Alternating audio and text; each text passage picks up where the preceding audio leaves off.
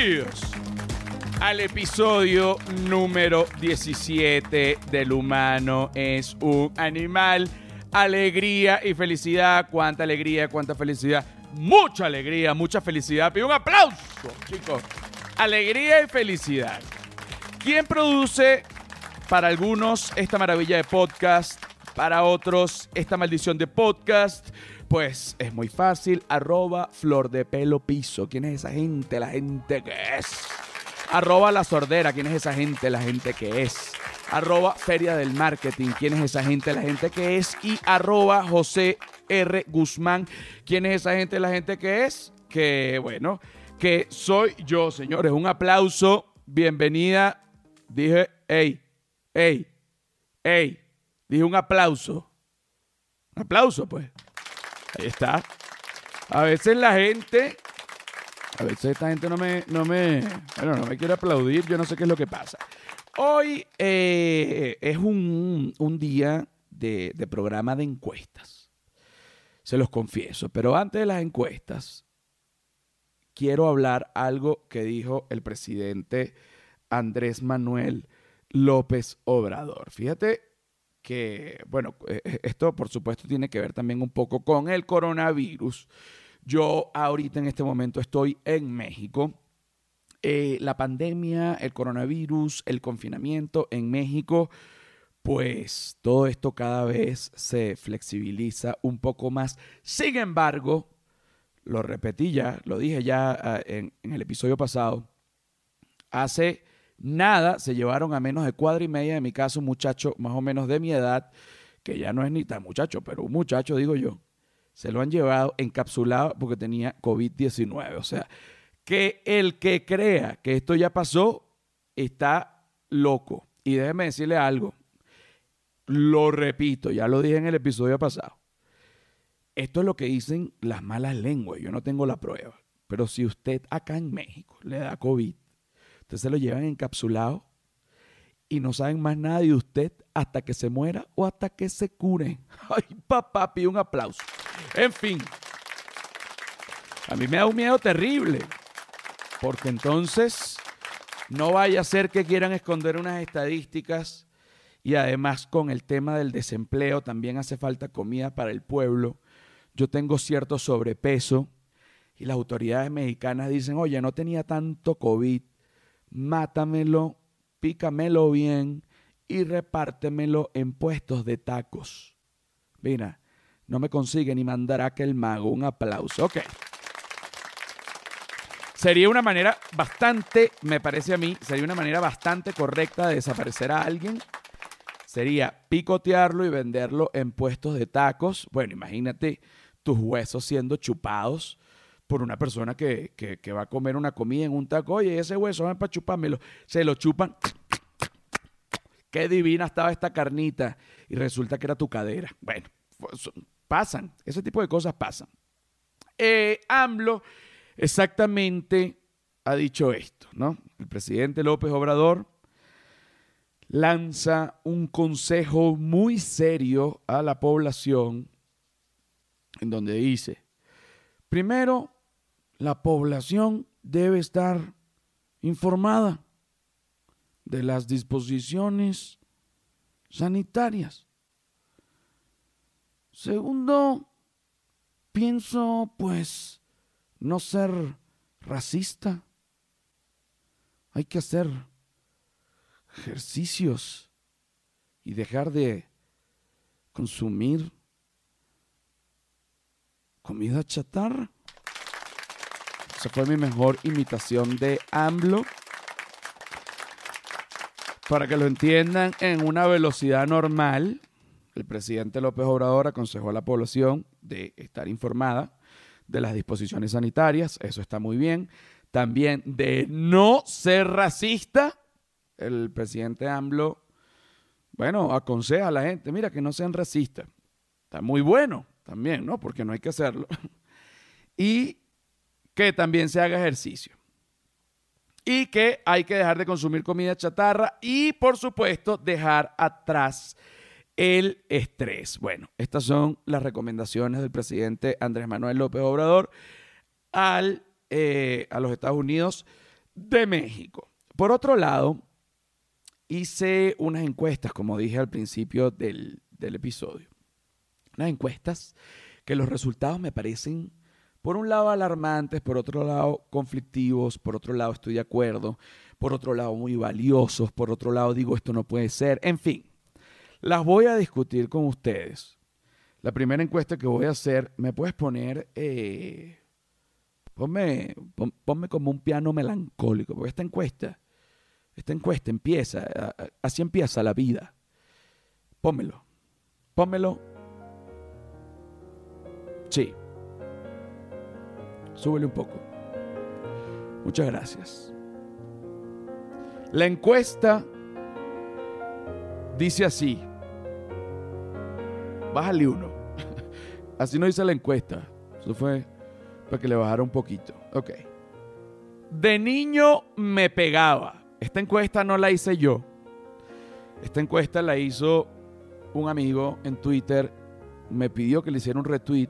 Yo no doy retweet si no me gusta. Yo le digo, mira, discúlpame. Yo no le puedo dar retweet a esa vaina. Pero esto me encantó, esta encuesta. ¿Me le puedes dar retweet? Te le doy retweet, compadre. Votaron más de mil personas. Por eso puedo decir, votaron miles. ¿No? De niño me pegaba. Opción A, mi mamá. Opción B, mi papá. Opción C, ambos. Opción D, ninguno. Como dije, más de mil personas han votado, una muestra significativa Resulta que según los resultados de esta encuesta, las mamás... No, mentira. No, sí, sí, sí, sí. Las mamás pegan un 36%. Un aplauso. Ok. Los papás pegan un 7%. Ok ambos, las personas que le pegaba papá y mamá, son un 19%. Y la opción que gana, la opción que gana es ninguno con un 38%. ¿Qué quiere decir esto? Ok, de niño me pegaba. 36% de las personas que votó dice solo mi mamá, un 7% dice solo mi papá, un 19% dice ambos y un 38% dice ninguno. Ok. Voy a hablar desde mi experiencia, ¿ok? Y la experiencia eh, vivida, pues no tiene padrote, porque desde ahí uno sí puede hablar y el que tenga que decir lo contrario está loco, pues es la vida de uno. A mí no me pegaron, sí, o sea, me pegaron, claro que llegaron a pegarme, pero me pegaron una sola vez. Lo que llaman la paliza Salvatore, así la llama mi amigo y hermano del alma Manuel Silva. Yo estaba en cuarto grado del colegio. Me mandaron una amonestación y yo no quería mostrar la amonestación en mi casa. Yo agarré, le dije a la señora que trabajaba en mi casa que si podía firmar en una hoja en blanco. Mira el, razonamiento de niño, ¿no?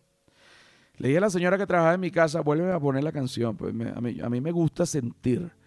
Le dije a la señora que trabajaba en mi casa, fírmame aquí en una hoja en blanco. Luego puse, ella firmó. Para ver cómo es tu firma, le dije yo. Yo tenía cuarto grado, tenía como 10 años. Pongo un papel carbón detrás y hago la firma de la señora que trabaja en mi casa en la amonestación. Luego repaso esa firma en bolígrafo y con una borra quité el papel carbón. Entonces quedó solo la firma. Al día siguiente voy donde la profesora. Le digo, aquí está la amonestación. No la firmó mi mamá. La firmó fue mi tía. Imagínate ya este cuento raro. Porque mi mamá no estaba. La profesora como que, ah, bueno, dale. Pasan tres semanas. José Rafael, aquel niñito gordito, muy simpático, nunca malo, nunca malo, pero muy hablador. Él quería hablar.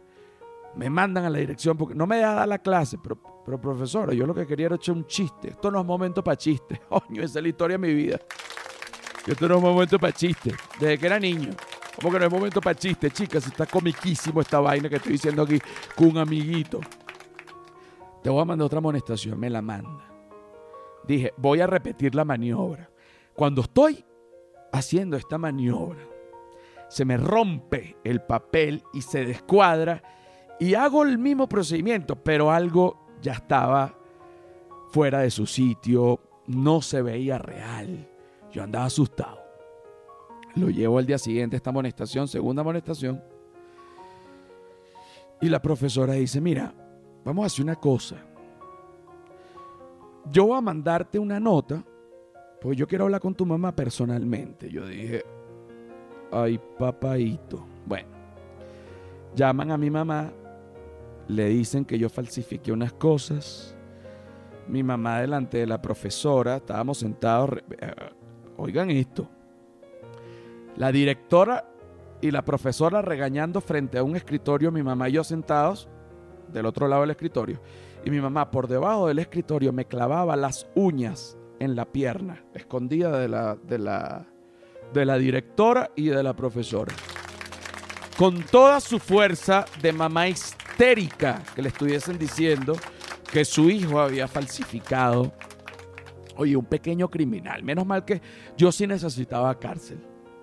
Yo sí necesitaba cárcel. Porque puede ser que de niño yo haya hecho eso. Bueno, hemos llegado a la casa y mi mamá me dijo, desvístete.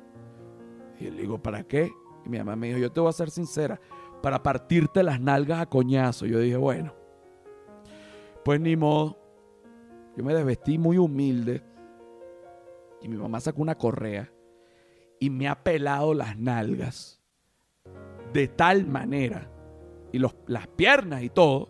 Yo me quedé parado así como, bueno, como si hubiese quedado, no sé, un gordo templado. Yo rojito estaba. No quería llorar para que, que no fuera huevona ella. No le iba a dar el gusto. Me cuerió y después que me cuerió, que la vi cansada para mantener mi honor, 10 años tenía yo, le dije, ¿ya terminaste? Y ella se le volvió a avivar la llama y me dio una segunda sesión de coñazos. En la noche llega mi papá. Yo dije, lo que falta es que este también se anime. Pero cuando mi papá me vio tan golpeado, mi papá dijo, lo oí clarito, bajó las escaleras y en un silencio absoluto, yo estaba entre dormido y despierto. Pero tú eres loca, chica. ¿Cómo le vas a maltratar al niño de esa manera? Zaira no me gusta. Yo no puedo permitir una vaina. Se va a convertir en un maleante. ¡No joda! Pero es que, coño, pero está maltratado. Y entonces, bueno, aquellos dos padres peleando. Mi mamá porque me cuerió, mi papá porque no quería que nadie le pegara a nadie. Mi papá toda la vida un pacifista de corazón. Ese es mi caso. Pero en esta encuesta, aquí dice, ¿quién te pegaba? Tu mamá un 36%, tu papá un 7%, ambos 19%. No era mi caso. En mi caso solo fue mi mamá una vez. Ninguno 38%. Ok. Si vemos esto así abuelo de pájaro, la mayoría de la gente nunca le pegaron a la mayoría de la gente. Cosa que según mi papá, está muy bien porque mi papá dice que un muchacho no se puede criar golpe, que hay que hablar. aplauso. Mi mamá era un poco más salvaje y ella a veces no quería hablar, sino dar cuatro coñazos y una pantufla y pega un pellizco, tú sabes. Era como un futbolista italiano. Siempre una cosa, una y una pullita y ponía un dedo duro y paquiti y por aquí, por debajo de la mesa otro pellizco. Tú decías, coño, pero entonces Ok. Entre papá y mamá, ¿quién es el que pega más? Es mamá. La mamá pega más que el papá, según esta encuesta. Tengo mi explicación, tengo mi teoría. Y es porque la mamá es la que se queda con los niños. Los niños la vuelven loca y ella para tratar de, de controlar lo que está pasando en ese hogar, recurre a la fuerza como si fuera un gobierno dictatorial. A veces hay que recurrir a la fuerza. Así quedó esta encuesta que habla mucho de lo que somos hoy en día como adultos y de dónde venimos, ¿no? Ahora vamos con una segunda encuesta. Ya quita esa música porque me voy a poner a llorar. Últimamente no me he sentido, fíjate, yo tenía ya varios días. Primero me sentía triste. Después me sentía con mucha ira porque hay gente que no termina de entender que eh, en los adultos a veces la tristeza se manifiesta como con agresividad, pero no es que la gente esté realmente molesta, sino que como no, no quiere llorar ni nada, entonces pega unos gritos. Y ahorita no he tenido ni ira ni tristeza. Déjame revisarme. Dame, dame 15 segundos de... No, 10 segundos de silencio. Aquí va, ya, déjame revisarme.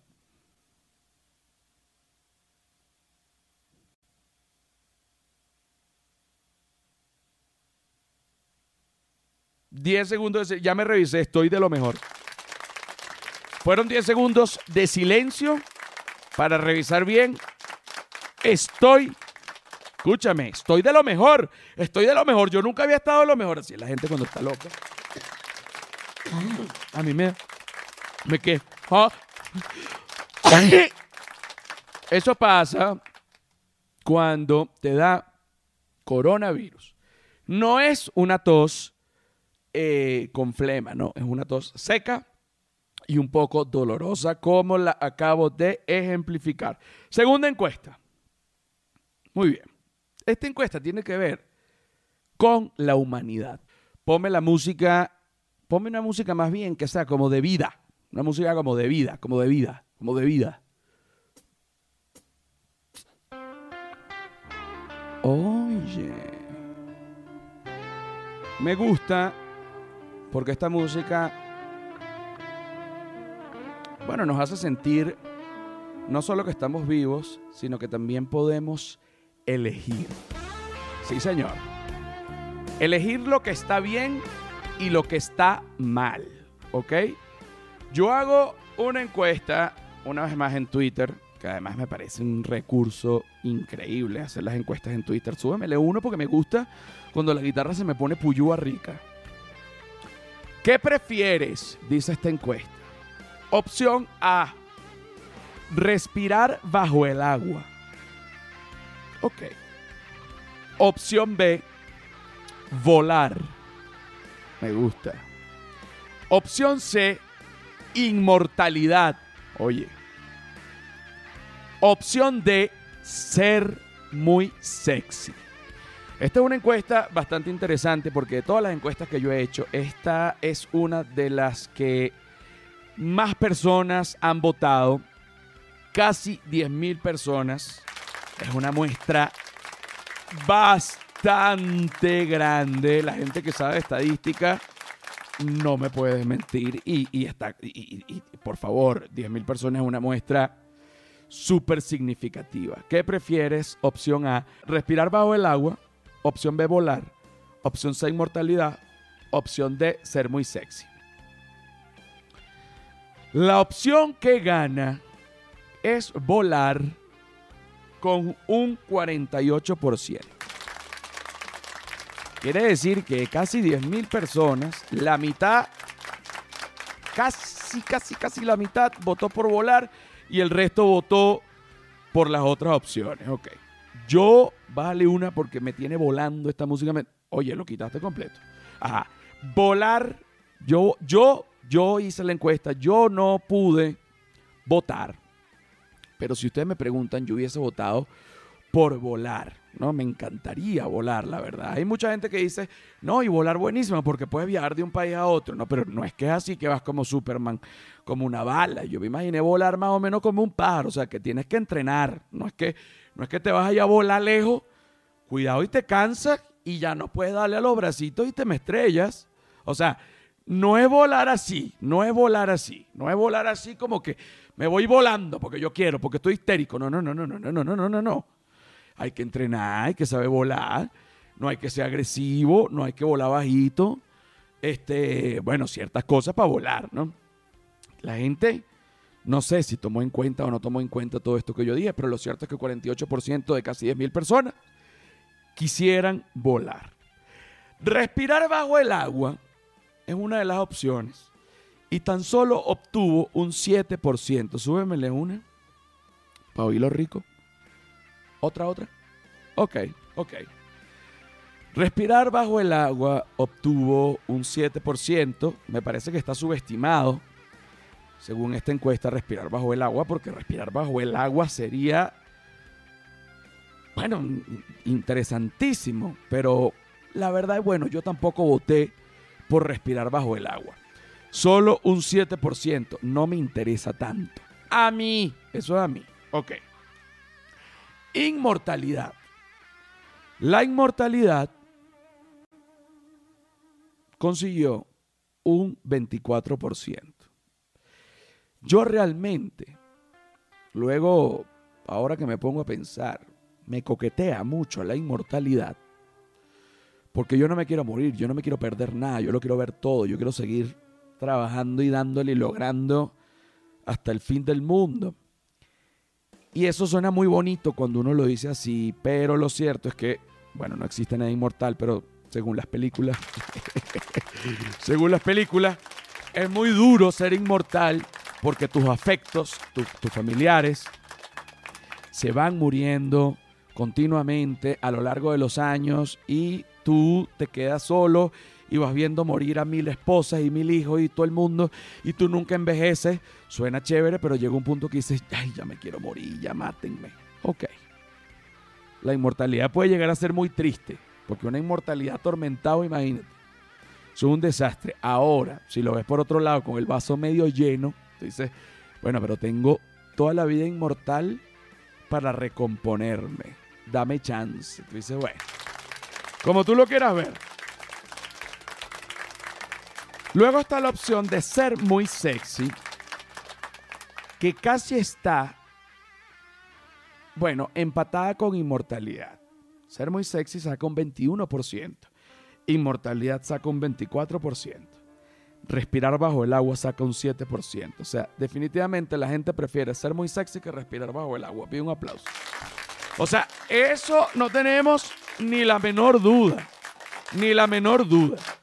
Hay un 21% de casi 10.000 personas que prefiere ser sexy, muy sexy, a respirar bajo el agua, a volar y a ser inmortal. Es como que, mira, yo quiero quedarme igual, pero muy sexy. Completamente respetable. También me coquetea, pero preferiría volar. Porque ya de por sí volar sería sexy, ¿no? Un aplauso, yo creo. Hay un 21% de personas, que es casi lo mismo, que casi el mismo porcentaje de, de, personas que prefieren la inmortalidad. Pero, o sea, el porcentaje de inmortalidad y de ser muy sexy es casi igual. ¿Qué quiere decir esto? Que para mucha gente ser muy sexy es la inmortalidad. Y, y es una realidad, porque si tú eres muy sexy, puede ser que no vivas toda la vida, pero la vida que vivas eso va a ser, hermano, sexo, sexo, sexo. Y después te fastidias y tampoco, no hubiese preferido volar. Entonces, escoja bien en su encuesta qué es lo que va a poner, porque eso va a definir el resto de la vida que usted va a vivir, sea corta o infinita. Y tengo una tercera encuesta. Ponme una música sexual una música como para... Súbamele un poco. Uh Súbamele un poquito más. Déjame hacerte la encuesta. Uh, yeah. Ah, um. Esta encuesta dice, ¿te dejas para el sexo los AirPods ¿Sí o no? Súbemela.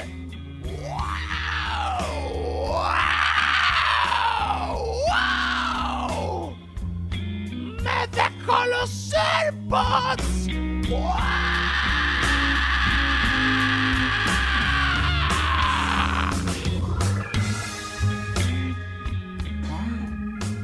Bueno,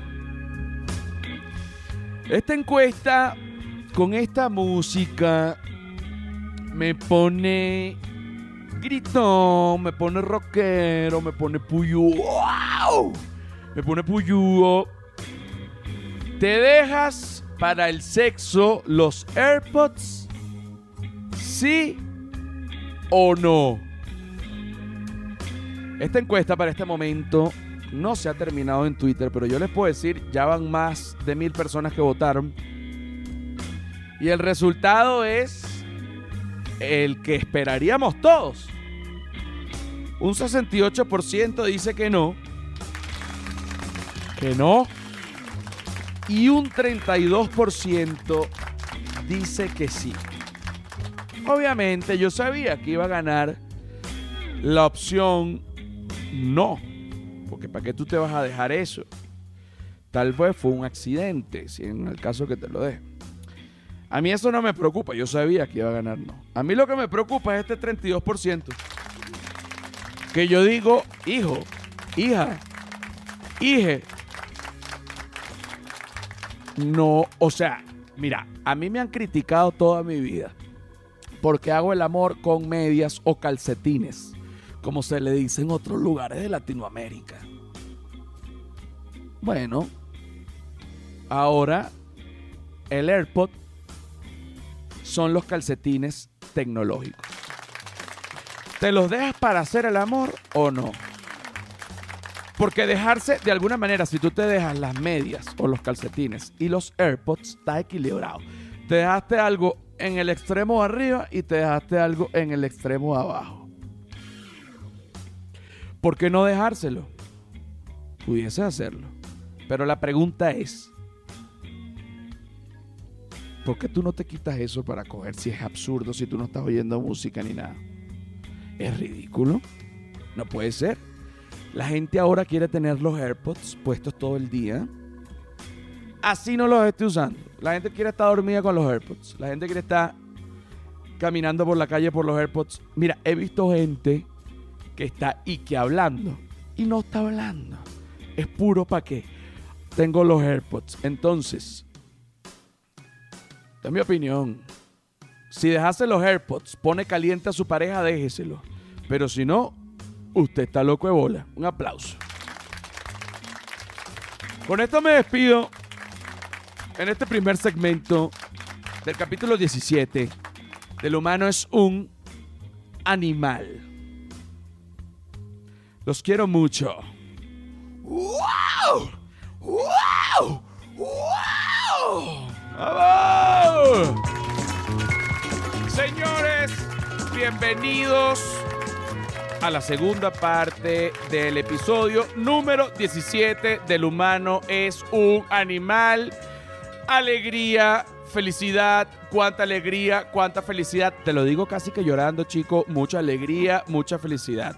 ¿Quién es Whiplash Agency? Mira, Whiplash Agency es una gente, te lo digo así, porque esto es importante para ti, para la nueva vida, para el nuevo orden mundial. Ahorita que todo el mundo tapa boca, se destruyó la vida real, se quitó la cuarentena, no se quitó la cuarentena, no se sabe. Tú tienes que pasar tu negocio al plano web. Y la gente de Whiplash Agency te diseñan esa página que cuando tú la ves tú dices, coño, no joda, que arrecha esa página. Entonces en ese momento tú también te dices, Whiplash Agency, la vulgaridad hecha genialidad. Un aplauso, por favor, para esta gente. Recordemos que el humano es un animal, se ve por Google Podcast, no, por ahí se escucha. Se escucha por Google Podcast, Apple Podcast, eh, se ve por YouTube, se ve por Patreon. Eh, hay otro, ah, Spotify, chicos, Spotify. Y una última información que quiero dar y que me contenta muchísimo, señores. Finalmente ya di en el clavo, di en el punto G y conseguí la fórmula perfecta para hacer sin robar a nadie vía Zoom con invitados, incluyendo Yassam Urabi, quien es un árabe de Jordania que estuvo conmigo preso el tiempo que yo estuve preso y nos hicimos amiguísimos y él puede contar, para no contarlo yo todo, pues cómo era yo allá adentro, entre otras cosas. Así que estoy eso por anunciarlo y me mata, me mata, me mata de la emoción. Porque no es que es un stand-up, no es que es un, un conversatorio, no es que es una cosa coño, maravillosa como cuando yo hago cosas maravillosas. Tú sabes que yo a veces hago cosas buenas, muy, muy buenas, la gente dice héroe, a veces hago cosas muy malas, pero este sin robar a nadie es una de esas cosas muy, muy, muy buenas. Hoy tenemos un tema, mira esto, como apago la música y me pongo serio porque quiero abordar un tema, bueno, que a mucha gente le puede dar risa, a mí me da risa, a mí me da risa, a mí me da risa hasta lo mío en la cárcel.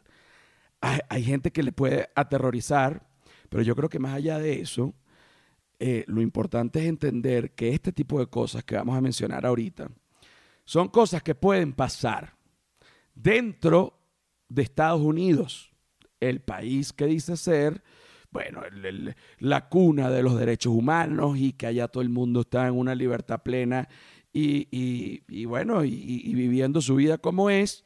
Por un lado es así, pero por otro lado pasan cosas que tú dices, es que ni entiendo. Tenemos, por favor, vía Zoom a Lourdes. Un aplauso para Lourdes. Mira, Lourdes, querida. Por favor, ¿cómo estás tú? Mira. Bien, mi amor, ¿y tú? Nos conocimos por Instagram. Eh, eh, Lourdes me escribe y me dice, mira, si tú supieras lo que me ha pasado, tu, historia en la cárcel, a mí me ayudó mucho porque yo pasé algo eh, similar, pero terminé en una clínica mental, o como se dice, no sé, manicomio, así le dicen también otras personas, para que la gente entienda. Como Lourdes, que además tiene dos carreras universitarias, ahorita es eh, eh, chef de sushi, ¿cierto? Cierto. Estás en Estados Unidos y de repente terminas en una clínica mental. ¿Cómo pasa eso? Bueno, ya te cuento. Fíjate que este, e, ese día fue un viernes, viernes 29 de mayo. Amanecí yo, tú sabes, de repente con la nostalgia de Venezuela, de las cosas, de que mis hijos están ah, dos en España, otro en Argentina, y esa tristecita que te da de repente que a todos nos pasa porque estamos fuera de nuestro país. La, la tristecita del inmigrante clásica, no estamos hablando de eh, una cosa normal. Exacto, exacto. Entonces, ah, yo llorando, ah, llamo por teléfono a mi esposo y le digo, oye, que me siento triste porque tú sabes que extrañando tantas cosas, de tanto llorar, tengo así como un dolorcito en el pecho qué tal y qué sé yo, y de repente a él se le ocurre la maravillosa idea, por estupidez, ah, no tengo otra, otro calificativo, de decirme, voy a llamar al 911. ¿Pero él es venezolano o es americano? Él es, él es venezolano, pero como que se le metió un chip extraño en la cabeza. Ok, el chip americano, el, chip americano. Ahorita, ah, sí, sí, sí, ahorita es más americano que los americanos. Ok, ok, ok, entiendo. Ok, y entonces él dice, nada, voy a llamar al 911 para que te vayan a ayudar mientras yo voy en camino, pero yo le digo a él, pero ¿para qué vas a llamar al 911? Yo lo que estoy es llorando como otras veces he llorado y como voy a volver a llorar en otra oportunidad. Simplemente estoy triste y listo, pues ¿quién te ha dicho que el hombre ha colgado la llamada? Ha llamado al 911 y me vuelve a llamar y me dice, abre la puerta que ellos ya están allí.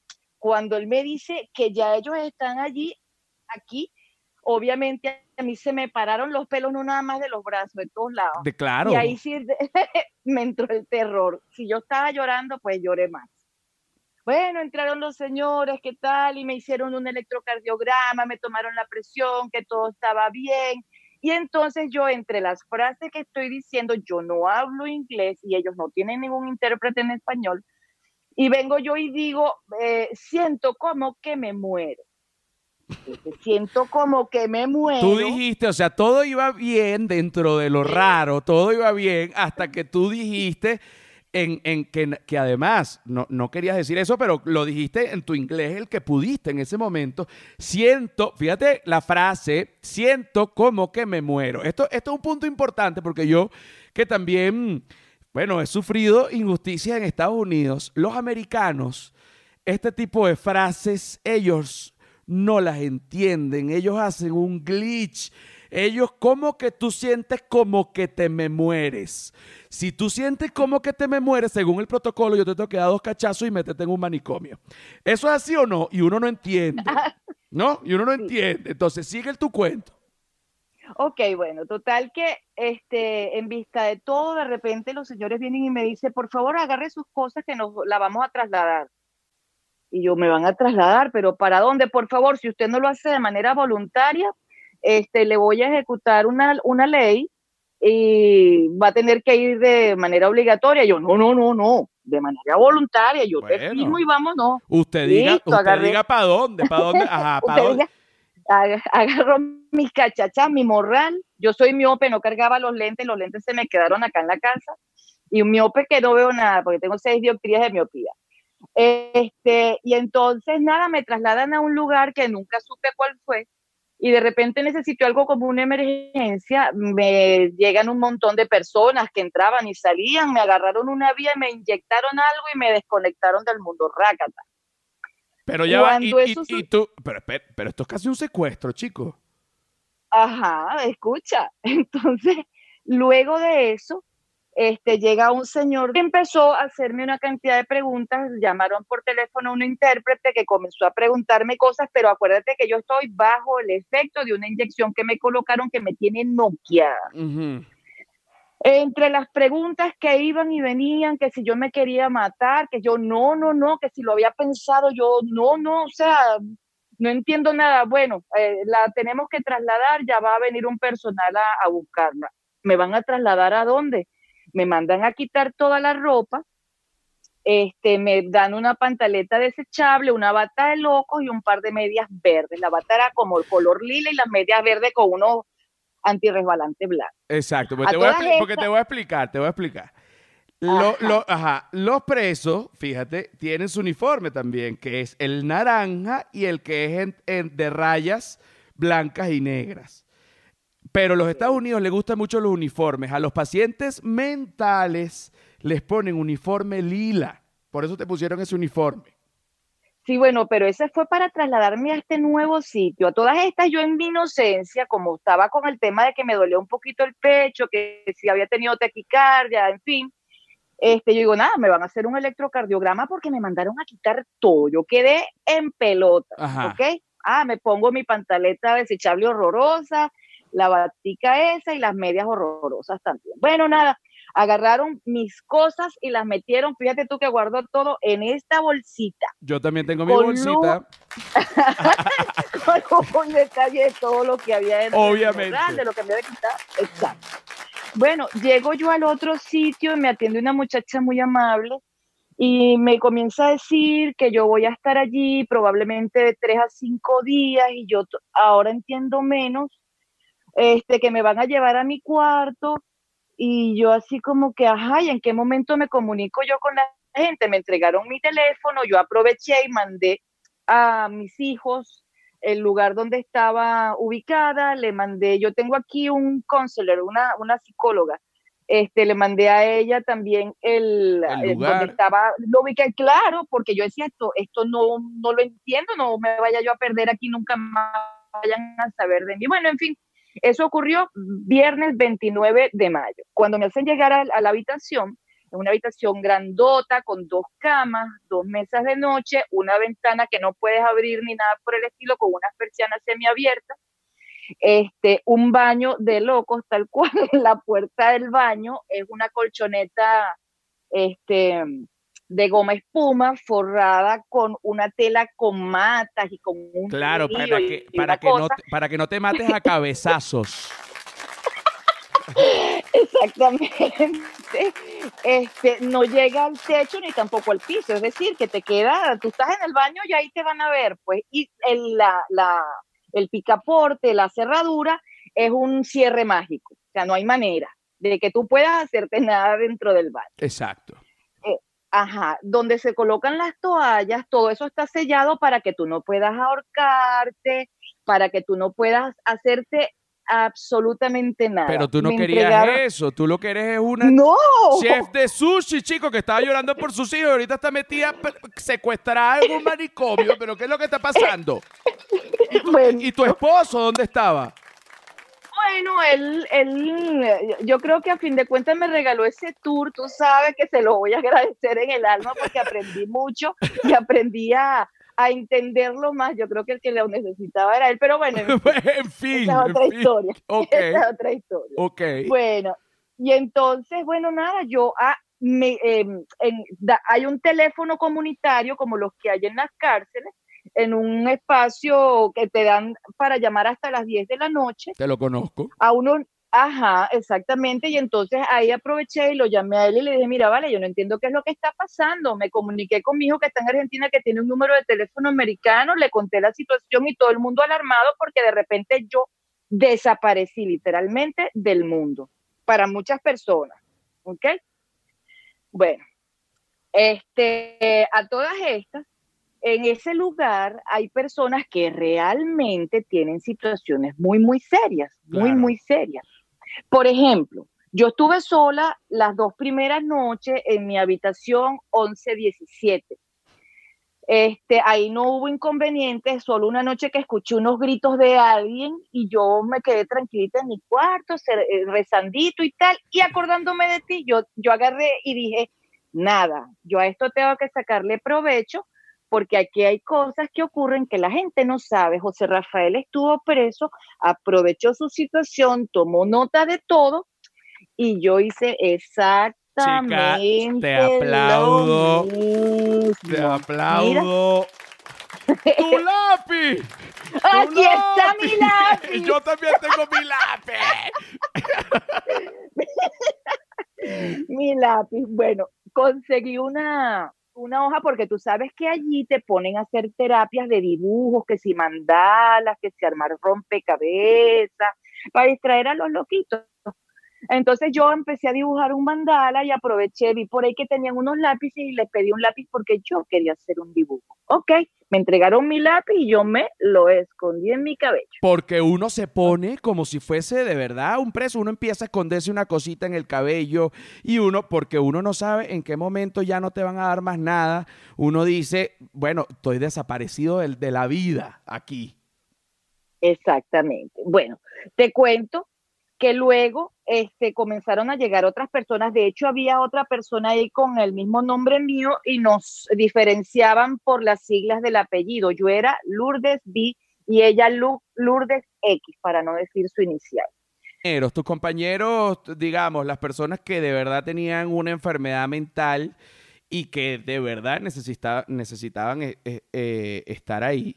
Eh, y que además recalco el hecho de que si bien hay gente que tiene una enfermedad mental que necesita estar ahí, eh, hay personas como tú que es un error claro y que es un secuestro y que esto, por el amor de Dios, ¿cómo, cómo este tipo de cosas van a pasarle a alguien? Bueno, fíjate tú, había un muchacho que cargaba una carpeta roja como esta, que no las entregan para que tú tengas, yo no sé, información de ellos quiénes son. Aquel muchacho este, es esquizofrénico y entonces él simplemente se paraba frente al puesto de enfermeras con su carpeta y le decía, por favor, este, yo estoy aquí esperando que me entreguen la llave de mi carro, que es un Mazda negro que estaba estacionado afuera, que era de mi mamá, pero ahora es mío. Yo necesito que me entreguen las llaves para yo irme. Y obviamente le seguían la corriente, muchas veces se reían, otras veces una de las enfermeras por ahí decía, caramba, me hiciste el día, pero era en son de, tú sabes, la burla de seguirle la corriente al pobre joven. Y el muchacho se quedaba parado como una estaca frente a un reloj. Veía cómo pasaban las horas. Llegué a contarle siete horas de pie sin moverse, frente al reloj, con su carpeta roja debajo del brazo, esperando. Así pasaron los días que yo estuve allí y él creo que todavía sigue estando allá, con su carpeta roja, esperando a que lo Ajá. a que le entreguen las llaves de su casa. Ahora, ahora, ahora. ¿Lograste amistad con alguno de ellos? Eh, hablé con un señor este, americano que eh, fue mm, abogado penal, eh, de estos que tienen, que son los que ejecutan a los presos, ¿ok? El tipo estaba bastante movido por esa situación y además es chef también, profesor de una universidad acá. Y entonces él decía, me comentaba que él para ese lugar, para él, era algo especial, porque el ser humano tiene que resetearse a veces y que esta es la decimacuarta vez que él está en uno de estos y que lo ha visitado en diferentes partes de los Estados Unidos. Y yo así como que, ah, qué bien. No me gusta la comida, pero lo demás está bien, porque ellos me dan mis medicamentos y yo no tengo que estar pendiente de eso. Ese paciente me llamó mucho la atención. Hubo otro muchacho que llegó, eh, él sí, con algo que me dio mucha tristeza, un joven con mucho amor, falta de afecto, que su padre desde pequeño, como veía que él tenía un problemita, el papá le apagaba cigarrillos en el cuerpo, ¿sabes? Y entonces, ah, un paciente que de verdad me dio mucha tristeza, pero muy amoroso. Él me, él me dedicaba siempre algo, palabras y cosas. Este, había otro, otro muchacho que él, mm, no sé por qué razón estaba allí, se mantuvo todo el tiempo con un libro en la mano, jovencito, como de 21, 22 años, se sentaba en una silla así, con el libro, nunca pasó de página y estuvo todo el tiempo en lo mismo. Había otro, a una muchacha que intentó suicidarse con un revólver y el esposo trató de intentarlo y en el forcejeo ella se le escapó un tiro y le disparó al esposo en la mano, ella se la llevaron, la llevaron esposada para allá y todo, tenía marcas, morados, etcétera tenía un problemita también. Había otra, otra señora que ella disfrutaba cortándose. No hay nada mejor que cortarse. Eso es tan divino, es tan chévere. Trató de cortarse las venas, se las cortó. Como no se murió, se puso a tomar cloro. Como no se murió, se tomó un poco de pastillas. Como no se murió, la llevaron para allá.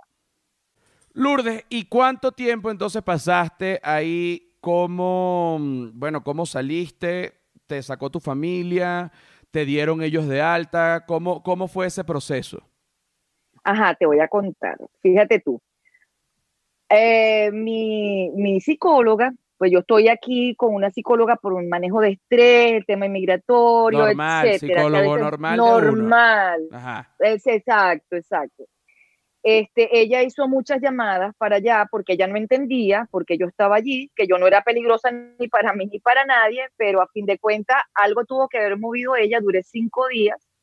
también tuve que hacer una autorización para que a mi queridísimo esposo, le sí, que me regaló ese tour tan maravilloso, le explicaran cuál era la situación y luego de que se pudo conversar con él, eso fue el día, ah, el día previo antes de salir, este, ya cumplido los cinco días me dejaron salir. Pero te voy a explicar algo, que es bien importante, un dato curioso, y es importante que la gente sepa. A ti te ingresan en ese lugar, yo llegué un viernes, y entonces todo eso se va a pagar por el seguro, pero resulta ser que los fines de semana no cuentan para ese sitio. Es decir, no es un día hábil, pero el seguro igual te lo va a cobrar. ¿Ok? Yo, le pregunté al eh, médico, ajá, y si eh, este día no cuenta para que yo tenga solamente tres días acá o me puede ir para mi casa mañana, también me lo van a descontar del seguro, porque me imagino que para el seguro tampoco cuenta. Ya, tú sabes que cuando tú haces preguntas de ese tipo... Estás loca, estás loca, estás loca. Cuidado y te dejo otra vez. Estás loca. Coño, Bueno, fíjate tú, fíjate tú, el tema de la comida, insufrible. Yo no puedo comer gluten, entonces me prepararon una pasta sin gluten, pero la pasta, pasta seca, sin mantequilla, sin sal, sin nada, pasta, está tu comida. Pasta. Ah, al día siguiente, unos huevos de esos que ya vienen eh, congelados, eh, huevos y un pan sin gluten que por favor me lo consiguieron te dan café descafeinado para que ninguna sustancia pueda exaltarte, no hay gaseosas para que nada pueda motivarte, no hay azúcar para que no puedas y la eh, luz eh, solar, alegrarte. te apuesto que luz solar La- tampoco. Luz solar tampoco, contado el tiempo, te sacan por fracciones de 10, 15 minutos a unas cuatro veces al día. Puedes salir a fumar también en un break que te dan. Puedes fumarte cinco cigarrillos en un día, pero uno a las siete y media de la mañana, otro a las 10 de la tarde, otro a las tres y media de la tarde, otro a las siete y media de la noche y otro a las 10 de la noche. Mm, Ahí se terminó la fumadera. Si tienes ansias por fumar, bueno, tendrás que fumarte el cabello. Este, ajá. Eso, también para darte los medicamentos tal cual como los ves en las películas. Todo el mundo organizadito en la fila, en la fila, el vasito, la persona con la ventanita, te entregan tus pastillas, te las tienes que tomar, te dan tu agua y después cada quien para su habitación o te vas a la sala de recreación a seguir pintando mandalas. O lo que, o lo que, O sí, lo que quieran ellos. Pero, ok, ahora, definitivamente, este, yo que estoy hablando contigo y que además yo no soy la mejor persona para decir que tú no estás loca porque todo el mundo dice que yo estoy loco. Bueno, a, lo, a lo mejor Pero- lo soy. A lo mejor estamos los dos y estamos hablando un poco de locura, pero lo cierto es que el que oiga esto se da cuenta que tú no estás loca y que este tipo de cosas pueden pasar en Estados Unidos, que llamar Sí. al 911 no es como que, ay, que es un servicio que tú tienes. No, ellos tienen un protocolo y lamentablemente el mundo latino, por muy tercer mundo que se diga que es, tiene un nivel de entendimiento y comunicación distinto a los americanos, que por muy primer mundo que sea, pasan este tipo de cosas que para mí son inaceptables, inaceptables. Eso para mí es un secuestro. ¿Por qué? Porque Lourdes no está loca, porque además le metieron un medicamento que ella no tiene ni idea de qué es. Ella no autorizó eso y la metieron cinco días en un lugar donde ella no necesitaba estar. Ahora, la parte de tu esposo también. también tiene que se, se lleva una tajada, ¿oíste? Ese se lleva una buena tajada. Yo Ese creo se que van lleva. 50-50. 50-50. Entonces, eh, quiero que sepan que este tipo de cosas pasan, pasan, pasan y pasan demasiado fácil. Ahora, no hay manera de que tú demandes a esa gente. Eso lo estoy, eso lo estoy estudiando, sabrás. Yo pienso que hay posibilidades, pero eh, me voy a asesorar muy, muy bien. Sí, Obviamente si no- me dieron un diagnóstico que te, el diagnóstico, el diagnóstico. ¿Cuál Dios es el diagnóstico? mío, yo tengo, ya te voy a leer el diagnóstico porque todo lo tengo aquí. Mira, si tú- quiero que los esguaces. quiero que les Ay, quites coño, sí. todo. Todo, todo. ¿Cuál es el diagnóstico? yo Porque tengo, el diagnóstico que me dieron a mí fue de criminal. pero el mío es de eh, disociación depresiva, depressive disorder, y tengo eh, recurrentes situaciones psicóticas. Es posible que no poder ir al baño en un lugar extraño y ponerte un supositorio de glicerina sea algo psicótico. Es posible que mm, se me tapa la nariz en la noche este, y tengo que ponerme a frin sea una situación psicótica. Entonces es un desorden mayor eh, depresivo. No puedes llorar. Y tú sabes algo súper importante que te quiero comentar, que me Ah. llamó tantísimo la atención. Habían dos personas mayores, dos señoras que podrían ser mi mamá, pues cada una de ellas. Pero una de ellas, en una de las grandes terapias que nos mandaron a hacer, que era escribir un poema. Un poema sobre cómo tú te sientes y qué vas a hacer cuando salgas. No joda, matarlos a todos. había una muchacha, había una muchacha que ella escribió una vaina así. Cuando yo salga voy a llorar y llorar y llorar y llorar para que se cree un nuevo océano. Es un bien. poema. Es un poema. Muy, muy, muy, sí, muy bien. Pero había una señora que la tenía yo sentada al lado, una señora gorda, que cada vez que la mandaban a entrar esas cosas, señora lo que hacía era bajar la cabeza y respiraba, y yo me imagino que se ponía a pensar en las flores de su casa. Y de repente estábamos conversando y ella me dice, lo que me pasó a mí es que dije la palabra por D. Cuando ella me dice lo de la palabra por D, tú te podrás imaginar que yo me acordé fue de Led, Varela, con su palabra por D, dictador. Entonces digo yo, ¿cuál palabra por D? No la digan, no la digan. Claro. Depresión, depresión. Ok, entonces yo tenía, me hice muy amiga de esta otra Lourdes, que ella también es suramericana, ella es de Bolivia, y cuando estábamos conversando, que de repente por alguna razón ella decía, me muero de la risa con tal cosa. No digas la palabra muerte porque vienen los drones y nos están viendo, nos están escuchando, nos van a dejar aquí por 15 días. Claro, porque entonces... La palabra oye, si tú dices... Cuidado. Son ese tipo de cosas. Tú dices, me muero de la risa. ¿Y por qué usted dice me muero? Porque usted está loco. Pero bueno, chicos, que es una expresión de uno. Aquí no hay expresión de uno. Aquí lo es que, que me pagaron para que metiera tantos presos al mes. Y ya Así estuvo. Mismo. Así mismo. Mira, ya estuvo. Mira, querida, tenemos este, bueno, un rato súper largo hablando eh, por la duración del podcast. Esto va a tener que ser editado para agarrar el lomito eh, eh, de, de, de, lo mejor. Te doy las gracias infinitas por, por haber estado acá. A, a, mí me encanta tener invitados que tengan más allá de una carrera artística que tengan historias vividas y que tengan cuentos de verdad, eh, porque creo que, mm, bueno, son las cosas que, que de verdad le llegan a la gente, porque la verdad es la verdad y el que no lo quiera oír, está loco de bola. Quiero decirte una última cosita importantísima y cortica. Dímela. ¿Te vale? Vale. Ajá. Tú sabes que me di cuenta de que ellos no entienden ni media papa de español como no entienden ni media papa de español, entonces yo a las enfermeras estas que te digo que ya tú sabes, yo le hice la prueba, le dije, eh, pasa muro. Y ella no, no reaccionó, ella se sonrió y yo me sonreí también. Y entonces antes de salir, yo les escribí una oración, porque yo les dije que yo rezo mucho, de hecho es cierto, yo rezo mucho, pero les hice una oración a ella. Les puse así que un chorro de ñoña caiga sobre todos ustedes y los amuros los acompañen y los caguen siempre. Hermoso. Un mal hermoso. Amén y amén. Y se la Esa fue mi oración.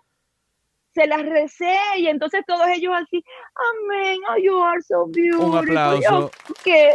Aplauso, aplauso. Y yo digo, y te digo, you are so beautiful. so, so beautiful. Mira, querida, gracias.